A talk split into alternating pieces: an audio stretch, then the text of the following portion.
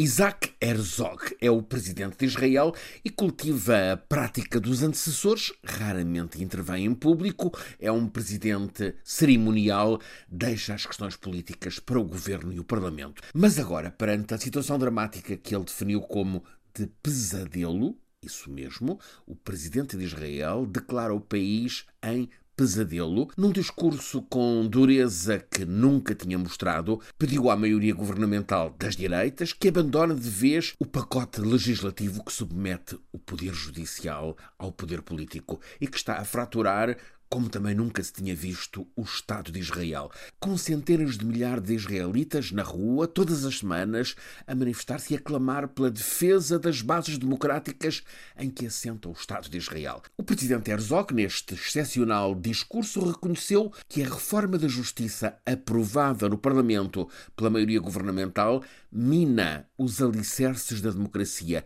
e, por isso, tem de ser imediatamente retirada. Falta agora escutar a posição de Netanyahu e dos parceiros muito ultra no governo, e isto num quadro que está a tornar-se de facto dramático, porque, por um lado, há a funda fratura interna em Israel, por outro, há a escalada grave da hostilidade entre Israel e a Palestina. Basta percorrermos os factos das últimas 24 horas para constatarmos como a situação está crítica. Precisamente por ter essa percepção, o governo dos Estados Unidos da América decidiu enviar a Israel uma figura de topo. O secretário da Defesa, Lloyd Austin, anunciou que ia para insistir na necessidade de paragem imediata da tensão e dos incidentes entre israelitas e palestinianos. Lloyd Austin chegou de facto ontem de manhã ao aeroporto internacional Ben Gurion, junto a Tel Aviv, mas a reunião com Netanyahu e o ministro israelita da Defesa acabou por acontecer ali mesmo, no aeroporto, e não na sede do governo. Porquê? Porque os acessos ao aeroporto estavam bloqueados por manifestantes pró-democracia e contra a legislação que governamentaliza a justiça. O repórter do New York Times, que acompanha a missão de Lloyd Austin, conta que, certamente para contornar o bloqueio da estrada, Netanyahu usou um helicóptero para chegar ao aeroporto.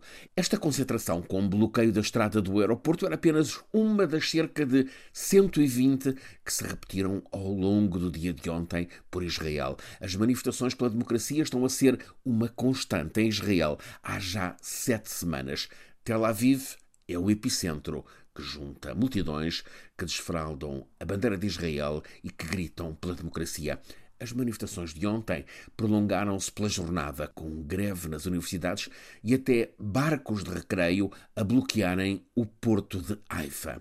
Pelo meio. Era lida a carta de 400 militares na reserva, com apelo ao ministro da Defesa para que, em defesa do Estado Democrático de Israel, use o poder que tem para fazer cair a reforma da Justiça. A tal reforma que permite ao Parlamento contrariar as decisões dos tribunais, inclusive o Supremo, em concreto também permite a Netanyahu escapar aos processos contra ele que estão em curso e que envolvem corrupção. Ora, o que estamos a percorrer é o relato de acontecimentos no dia de ontem, quinta-feira, e as noites de quinta-feira em Israel são como noites de fim de semana na Europa. A sexta é dia de pausa. A zona dos restaurantes, bares e discotecas em Tel Aviv estava ontem à noite, como de costume, cheia de gente, muita gente nova. Uma dessas ruas com mais afluência é a Dizengoff. Subitamente ouviu-se o som de disparos.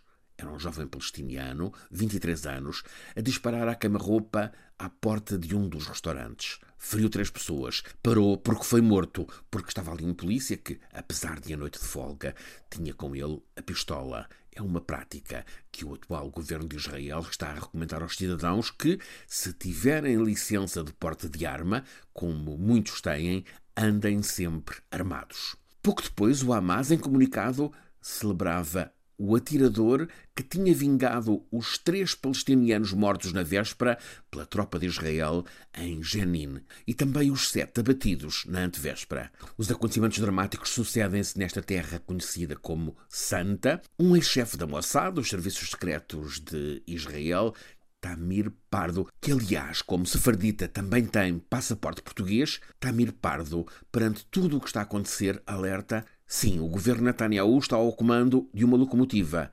Tem por destino o inferno. percebe-se porque é que o governo Joe Biden enviou ontem a Israel o chefe da defesa, Lloyd Austin. Há dez dias tinha ido Blinken, o chefe da diplomacia. Mas até agora, de dia para dia, tudo fica pior.